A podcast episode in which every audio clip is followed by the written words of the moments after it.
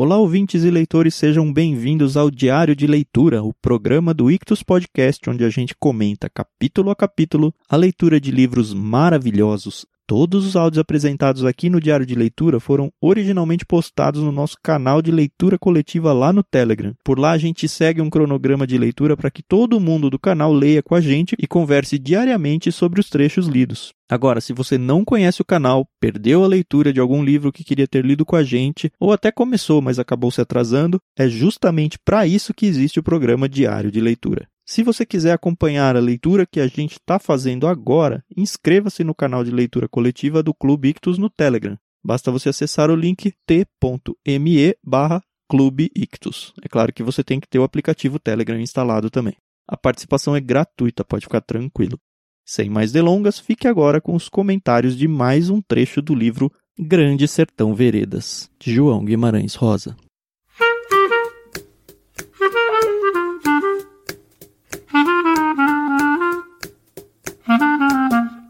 Dia, Carol, tudo bem? Bom dia, Thiago, tudo bem? Aliás, bom dia, boa tarde ou boa noite, né? Depende da hora que o pessoal está. Sabe que eu tava pensando isso ontem? A gente grava de manhã e posta lá no canal, tipo, fim de tarde. É. Mas como eu sempre digo, a noite faz parte do dia. Então é sempre bom dia. Verdade.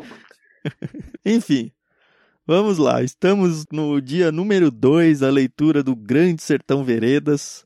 Hoje, uhum. da página, se você está com a versão impressa, da página 34 até a página 54, dado que nós não temos separação de capítulos, né? A gente uhum. tem uma uhum. separação hoje que é um verso.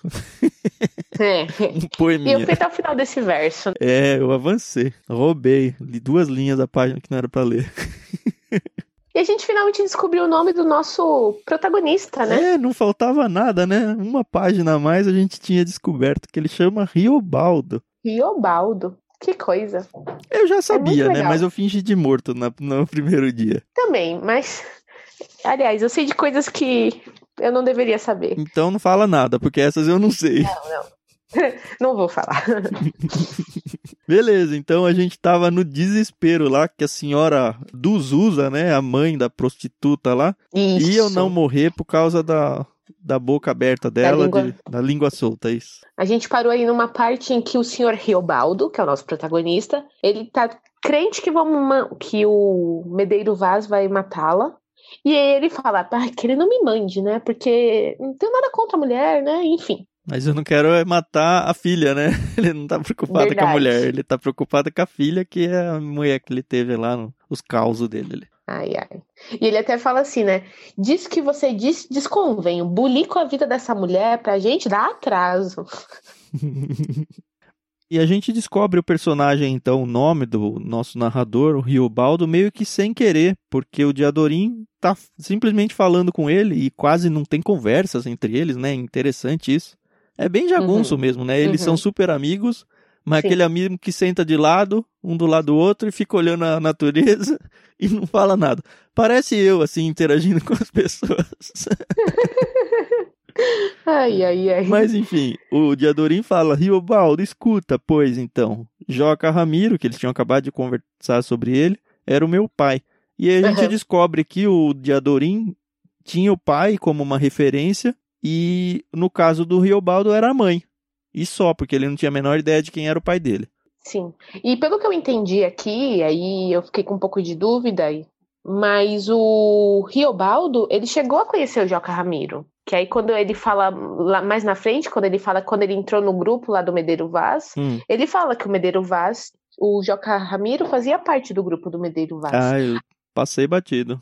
Então, eu não entendi se ele entrou depois que o Joca Ramiro saiu, sei lá por que razão, ou se eles chegaram a conviver, entendeu? Uhum. Mas mais pra frente a gente tira essas dúvidas. Ou, ou não, né? Pode ser só um, um jeito de apresentar alguém que foi importante para a vida do Diadorim. Até porque a gente vai ver que o Diadorim aí vai acontecer algo mais adiante aí ainda hoje. Vamos lá. É. E aí o legal é que quando o Diadorim fala, ah, Joca Ramiro era o meu pai, ele fala, me fala um pouco aí da sua mãe, quem era sua mãe, como que sua mãe era? E aí o Riobaldo fala, ah, ela era uma mulher, era minha mãe, né? Muito doce.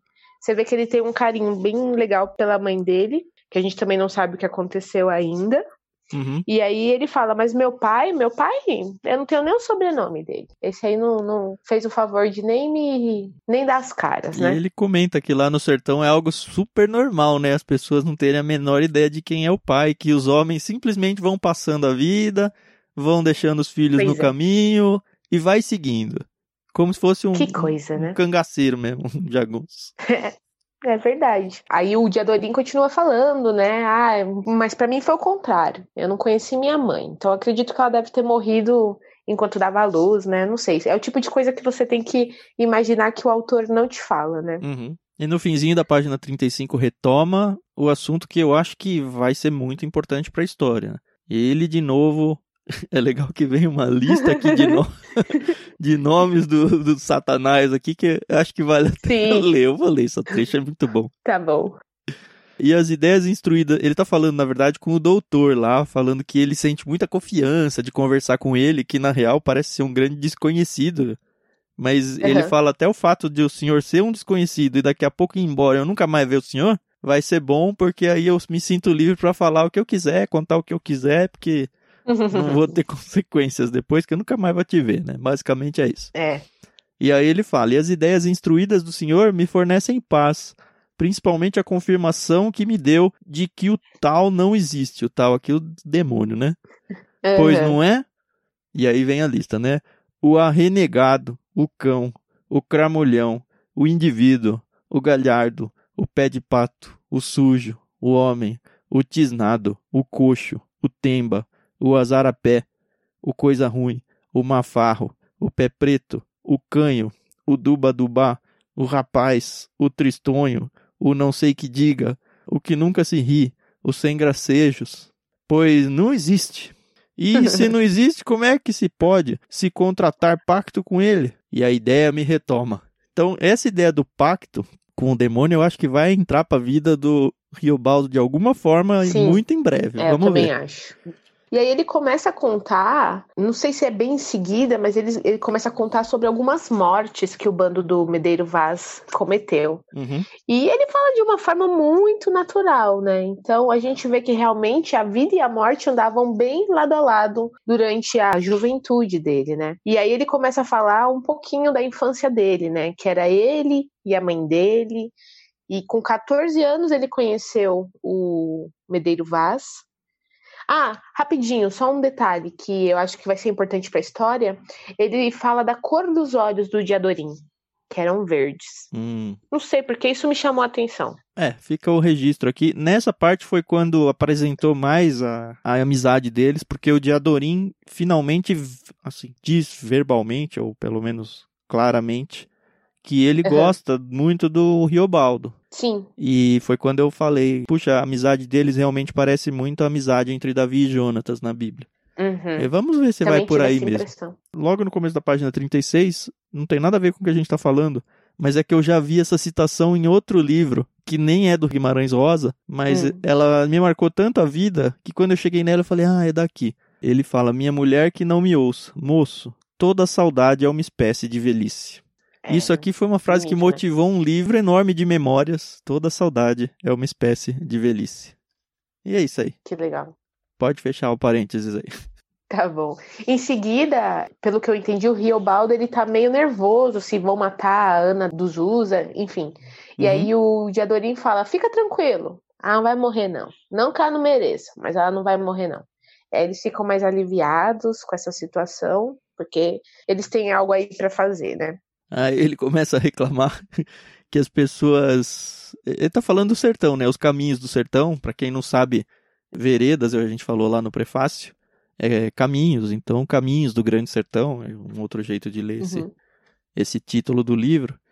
E ele tá falando das pessoas que nasceram onde nasceram e tal, e ele fica bravo reclamando que as pessoas mudam o nome dos lugares. Eu achei isso muito engraçado. Achei, é, achei bem legal isso, fala, né? Como é que podem remover uns nomes assim? O senhor concorda? Nome de lugar onde alguém já nasceu devia de estar sagrado. Ele até reclama. É, é Imagina trocar o nome de Belém onde Jesus nasceu. Como é que ia ser? Sim, é, isso eu achei muito engraçado mesmo. E é verdade, né? Porque tudo bem que a gente nasceu num, numa outra época, mas já pensou se mudou São Paulo para outro nome, só para Paulo? Sei lá. Enfim, eu, eu entendo a indignação dele. Mesmo porque antigamente as pessoas elas não nasciam em hospital, né? Principalmente é, lá no sertão. Nasce onde dava para nascer, né? Nasce onde tá agora, né? E aí eu marquei uma palavra desses neologismos dele. Ele é. tá falando, senhor sabe, a coisa mais alonjada da minha primeira meninice, que eu acho na memória, foi o ódio que eu tive de um homem chamado Gramacedo. Eu nem procurei se alonjada existe, mas posto minhas fichas que não existe. Mas é o típico exemplo que a gente não precisa conhecer a palavra para entender o que, que ele tá querendo dizer aqui. É verdade. Aí em seguida ele fala, quando ele realmente vai conhecer o, o, Medeiro Vaz, né? Ele tinha 13 ou 14 anos. E foi aqui que eu fiquei pensando, ué, ele conheceu o, o Ramiro lá? Porque hum. ele, ele explica aqui quem era o Medeiro Vaz, que ele eh, já era um moço muito estranho, que ele, ele recebeu de herança uma fazenda. Super rico, né? Então, mas o que ele fez? Ele botou fogo em tudo. Ah, ele cansou da vida, Abandonou ah. família, abandonou tudo, queimou toda a herança que ele tinha e saiu para passear é. no mundo, juntou um monte de gente com ele e saiu para debandar. É, aí ele fala assim: quando conheceu Joca Ramiro, então achou outra esperança maior. Para ele, Joca Ramiro era o único homem, par de França, capaz de tomar conta desse sertão nosso, mandando por lei de sobregoverno. Fato que Joca Ramiro também igualmente saía por justiça e alta política, mas só em favor de amigos perseguidos e sempre conservava seus bons haveres. Então a gente vê que o Medeiro Vaz ele conhecia o pai do Diadorim. E aí, eu não entendi em que momento que o Riobaldo ele entrou no, no, no bando. Uhum. Mas ele entrou. Sim. E esse Joca Ramiro era o pai do Diadorim, né? Isso, exato. Tá. Eles começam a falar de onde eles iam, que é, é bem ali naquele.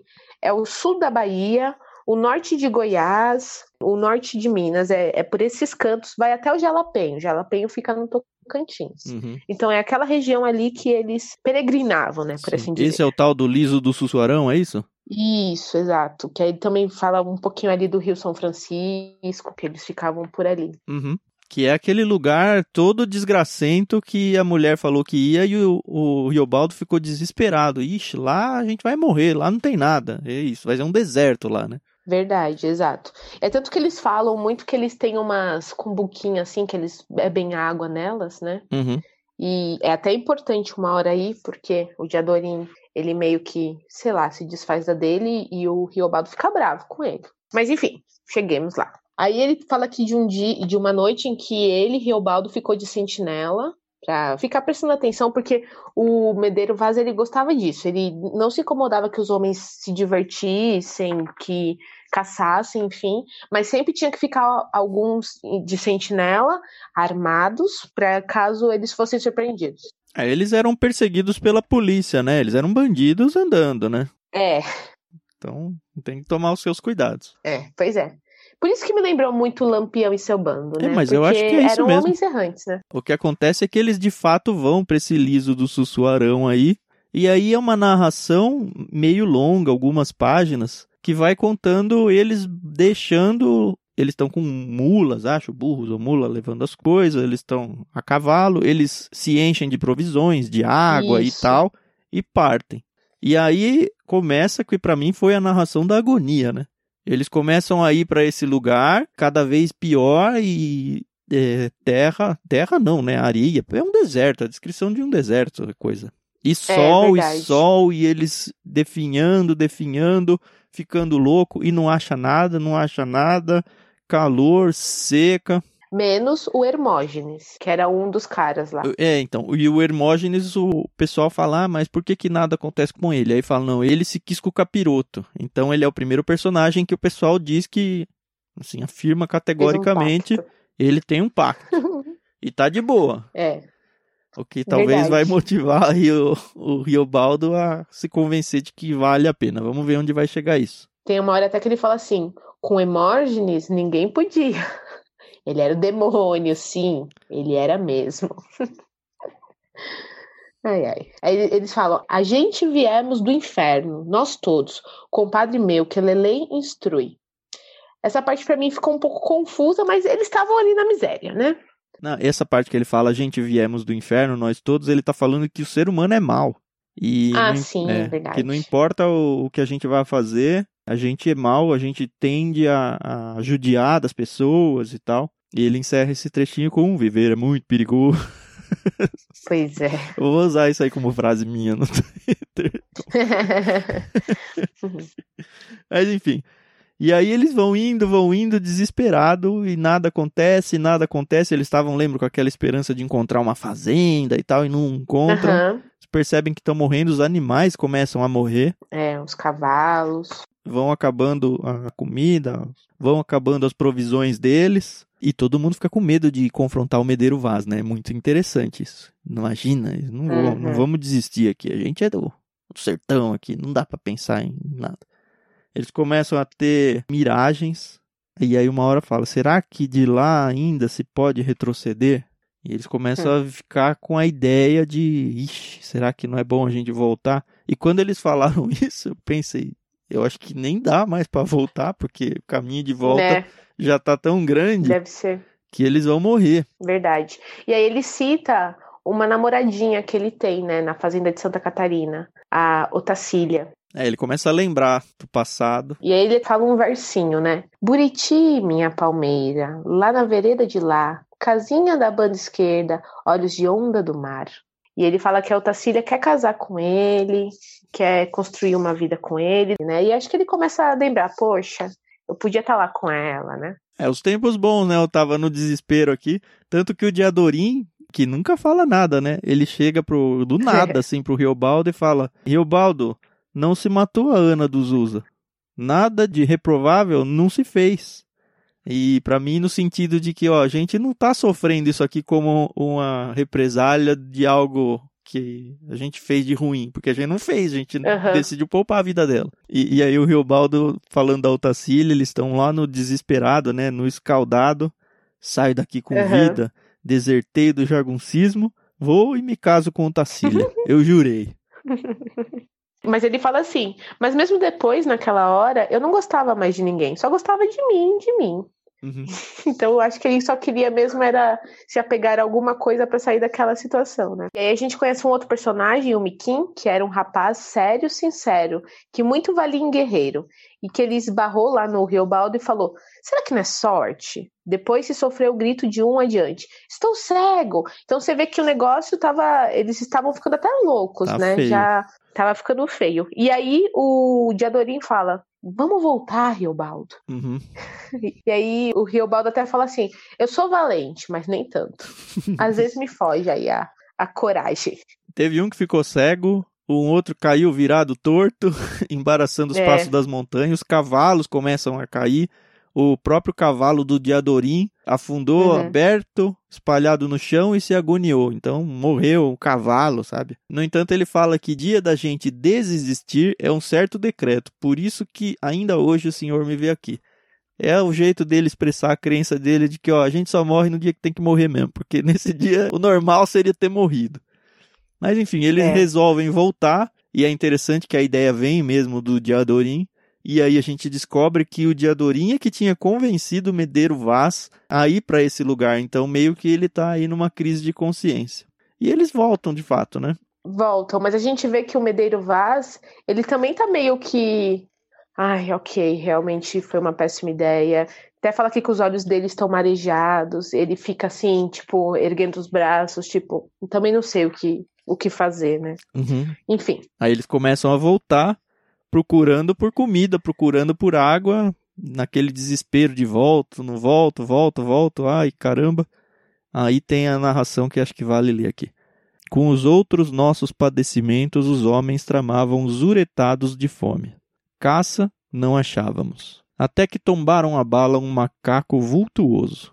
Destrincharam, quartearam e estavam comendo.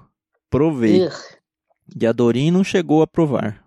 Porquanto, juro ao Senhor, enquanto estavam ainda mais assando e manducando, se soube, o corpudo não era bujo, não. Não achavam o rabo. Era homem humano. Ai, meu Deus. Morador. Ai, um chamado gente. José dos Alves. E aí vem a mãe do José dos Alves e fala que ele era meio louco da cabeça, ele andava pelado no sertão, devia ser peludo, mais escuro. É. E eles, desesperados, confundiram com macaco. Eu lembrei de Nabucodonosor. É, então.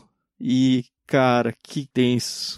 E, mas, gente, não só isso. Eles deram a carne pra mãe comer. E ela comeu. Eu não vi isso aí, não, foi? Ah, mas assim, teve aqui. Eu fiquei, senhor. Não, não, não, não, não, não é possível. Cadê? Me deu, comi sem achar sabor, só de pêssego esquisito. A mulher também aceitou, a coitada. Depois me deram um vaso, passou mal. Outros tinham dores, pensavam que carne de gente envenenava. Caramba, porque, ó, pra mim, logo que passou o trechinho que eu li, ó, a mãe dele veio de aviso, chorando, explicando, era criatura de Deus, que nu por falta de roupa. Isso é, tanto não, pois ela mesma ainda estava vestida com uns trapos. Mas o filho também escapulia assim pelos matos. Por da cabeça prejudicado foi assombro. A mulher fincada de joelhos invocava. Algum disse: Agora que se está bem falecido, se come o que alma não é, modo de não morrermos todos. Aí eu já falei: caramba, que tenso. Só que aí a reação é: não se achou graça. Não, mas não comeram, não puderam. E aí eu perdi, que foi mais para baixo que você falou que a mulher comeu? É, agora eu também fiquei na dúvida, que é, eles continuam assim. A Rick não, ouvi gritarem, que de certo por vingança a mulher ensinasse aquilo, de ser mandioca brava. Ah, ela tá falando da mandioca, porque a mulher fala, ó, oh, tem tal lugar que tem uma mandioca, vocês podem comer lá, e o pessoal fica com medo, porque ela ela podia ser uma mandioca daquelas ruins que mata, que visualmente não dá para saber, e eles estavam achando, olha, a mulher tá querendo na real se vingar da gente, indicando essa mandioca envenenada. Mas aí a mulher mesmo come e aí eles descobrem que não era. Apesar de que um monte de gente passa mal com isso aí. Senhor, mas. Af, eu lembro de uma vez, aqui é um parênteses, pessoal. O, o Fernando. Que você esposo, comeu uma carne ele... humana, não? Não, Deus me livre.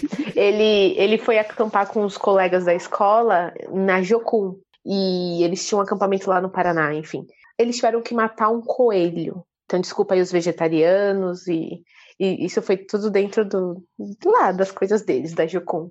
E eles tiveram que matar um coelho. E o Fernando falou que foi assim uma. Eh, tiveram que matar, tirar a pele, cozinhar e comer, né? Ele falou que foi uma coisa muito. que marcou muito a vida dele. E aí eu fico pensando, eu fiquei relembrando essas coisas.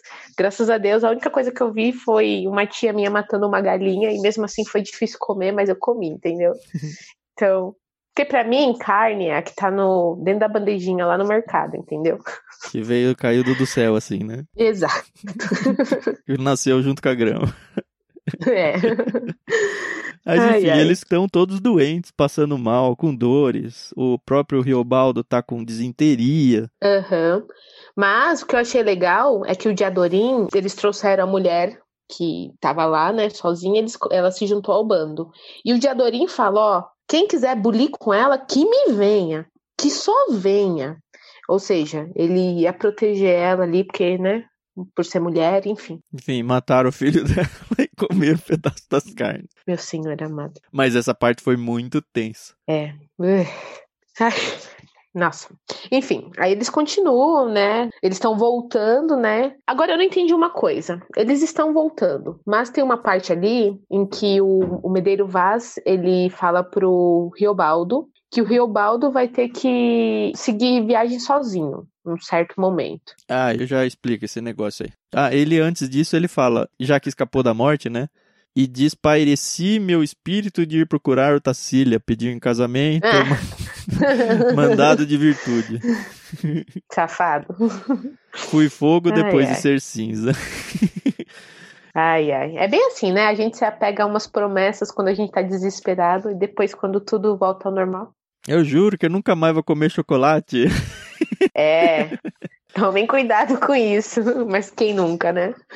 Ai, ai. Ainda segue um pouquinho, a história avança um pouquinho mais. Eles continuam falando sobre uns soldados que estavam perseguindo eles, né? Que era o Major Oliveira, o Tenente Ramiz e o Capitão Melo Franco, que não davam espaço. E Medeiro Vaz pensava era um pensamento. A gente mamparreasse de com eles não guerrear, não se esperdiçar, porque as nossas armas guardavam um destino só, de dever. Escapulíamos, equipávamos, vereda em vereda, como os buritis ensinam, a gente varava para a pós. enfim, ele estava falando que eles não queriam entrar em guerra com esses caras porque eles tinham outro. É, eles tentavam o tempo todo fugir do que era a força policial aí, que parece ser bem escassa, na verdade. Mas. É. E, e daí depois o Riobaldo ele começa a fazer os pensamentos dele, os devaneios. Eles, Ai, ele ai, diz: às vezes eu penso, seria o caso de pessoas de fé e posição se reunirem em algum lugar apropriado, no meio dos gerais, para se viver só em altas rezas fortíssimas, louvando a Deus e pedindo a glória do perdão. Hum. E aí, raciocinei isso com o meu compadre meu, que é sempre essa frase, né? Com o meu compadre Uhum. meu, que é Elemém, e ele duvidou com a cabeça: Riobaldo, a colheita é comum, mas o capinar é sozinho.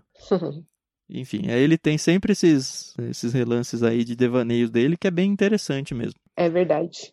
E assim, eu fiquei pensando, esse esse Kelemen, será que ele também era um jagunço? Ou se, será que era meio que a consciência dele? Eu acho que não. Ele até falou do Kelemen em algum lugar. Aqui, ó, compadre meu Kelemen é um homem fora de projetos. O senhor vai lá em Jijujan. Vai agora, mês de junho. Então, assim, na verdade, não sei. Eu acho que é só o compadre dele. Compadre, que eu saiba, é o, o cunhado, né? É, deve ser, não- não sei, não, não, entendo. É, mas eu acho que é o irmão da esposa ou qualquer coisa desse tipo. É. Aí sim chega a notícia de que eles mataram sem querer. Chegou um tal de Santos Reis e eles mataram eles ou alguém próximo lá, não entendi muito bem. Mas o fato é que esse cara morre meio que sem querer e ele era um aliado. Eles descobrem que ele vinha da Ah, parte é. de um tal de Socandelário e Tião de Passos, chefes em nosso favor na outra grande banda do Rio. E aí alguém precisa substituir esse cara, porque esse cara tava levando uma mensagem para esses outros aí. Isso, isso mesmo. E aí sim que o, o Riobaldo se voluntaria, vai. É, Ele fica aquele negócio. Eles têm medo de falar com o Medeiro Vaz, né? De colocar as ideias deles e tal, mas ele acaba falando. Ele fala: se segundo ordens, chefe, eu gostava de ir, Medeiro Vaz limpou a goela. Aí ele fala, ó, o próprio Riobaldo ele tá pensando, ó, eu sou um bom atirador, eu acho que ele vai falar que ele não quer que eu vá, porque é melhor que eu fique aqui, porque ajuda a proteger, Aham. talvez ele precise de mim e tal. Mas não, o Medeiro Vaz concordou. Mas falou assim, mas carece de levar um companheiro, ele propôs. Na hora eu já falei, ah, ele vai chamar o Diadorim, com certeza, né? é, Mas ele não mas chama. não chama. Sendo suas ordens, chefe, o Cesfredo comigo vai. Falei. Nem olhei, Diadorim. Medeiro Vaz aprove. E aí então ele sai então nessa campanha com o Cesfredo, que é um personagem que apareceu agora, e o Diadorim fica pra trás. Basicamente é isso. E aí o Riobaldo fala pro Diadorim, eu vou vingar teu pai. Aí eu falei, ué, mas em que momento que esse homem morreu e como morreu? Pode ser que ele tenha morrido por milícia, eu não sei, alguma coisa do tipo. E eu acho que Pode é a ser. última aparição do Medeiro Vaz também, porque parece que o Medeiro Vaz está doente, ó. A cerca Hum. Medeiro Vaz por esse tempo já acusava doença e quase acabada. No Hum. peso do fôlego e no desmancho dos traços. Estava amarelo, alma cegado, se curvava sem querer e diziam que no verter água ele gemia. Ah, mas outro igual eu não conheci. Quero ver o homem desse homem, Medeiro Vaz, o rei das Gerais. E aí ele sai então em campanha, o Diadorim se despede dele, Aham. Mas sem abraçar, porque ele falou que abraçar da febre. Se despedir da febre, ele fala, né? Esse parágrafo eu achei muito bonito, porque mostra Aham. muito a amizade dele, ó. Mire e veja, ele sempre fala mire e veja, né? Mire e veja Uhum. o que a gente é. Mal dali a um átimo. Eu selando meu cavalo e arrumando meus dobros, e já me muito entristecia. Diadorim me espreitava de longe, afetando a espécie de uma vagueza. No me despedir, tive precisão de dizer a ele baixinho: Por teu pai vou, amigo. Mano, ô mano, vingar Joca Ramiro. A fraqueza minha adulatória. Mas ele respondeu: Viagem boa, Riobaldo, e boa sorte. Despedi da febre. Ah, isso aqui foi tenso no coração, viu? É, pois é. Mas aí a gente vê que enquanto eles estavam voltando para, enfim, entregar mensagem, enfim, eles são surpreendidos por uns soldados, né? Pelo tenente Plínio. E aí a gente vê que tem até aqui um tiroteio, né? Ele fala: Mas não pudemos, mal a gente se tocou para a Cachoeira do Salto e esbarramos com tropas de soldados, tenente Plínio. Foi fogo, fugimos. Fogo no Jacaré Grande, tenente Rosalvo. Fogo no Jatobá Torto, sargento Leandro. Volteamos. Então aí a gente vê que para onde eles iam tinha soldados, né? Tinha gente da, da polícia. E aí a gente não sabe o que agora que vai acontecer, né? É. E ele termina com um versinho muito bonitinho, né? O lererê, baiana, eu ir e não vou mais. Eu faço que vou lá dentro, a baiana, e volto do meio para trás? Na real, ele descobre antes, ainda na página 54, que o Medeiro Vaz, o grupo dele vai ser atacado, né? Ele Uhum. reclama primeiro. Primeiro ele fala. E os Judas? É meio que os inimigos ali, né? Perguntei Uhum. com triste raciocínio. Por que era que os soldados não deixavam a gente em paz? Mas com aqueles não terçavam?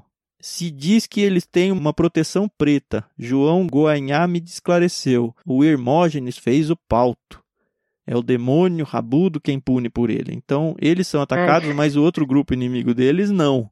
Uhum. E ainda disse João Goanhá que estávamos em brevidade, porque ele sabia que os Judas reforçados tinham resolvido passar o rio em dois lugares e marcharem em cima de Medeiro Vaz, para acabar com ele de uma vez do país de lá, onde era que o perigo Medeiro Vaz precisava de nós. E aí, mas não pudemos, mal a gente tocou, enfim, eles não conseguem correr atrás para tentar salvar, É. mas provavelmente eles vão tentar voltar pro bando para tentar salvar a pele deles lá, sei lá. Vamos ver para onde o livro vai. É isso, essa foi a leitura de hoje. A gente passou por uns perrengues aí no sertão, comeu carne humana, sem querer. Sem querer, querendo. participou de um tiroteio e deu umas viajadas aí. É isso. Amanhã a gente volta então com o terceiro dia de leitura, páginas Uhum. 55 a 75. E eu espero que você esteja gostando, porque para mim continua muito legal. É, sim. Pra mim também tem sido uma experiência bacana. Diferente de tudo que a gente leu até agora, né? Uhum. Aqui no Diário de Leitura. Legal, então até amanhã. Tchau, tchau. Tchau, tchau.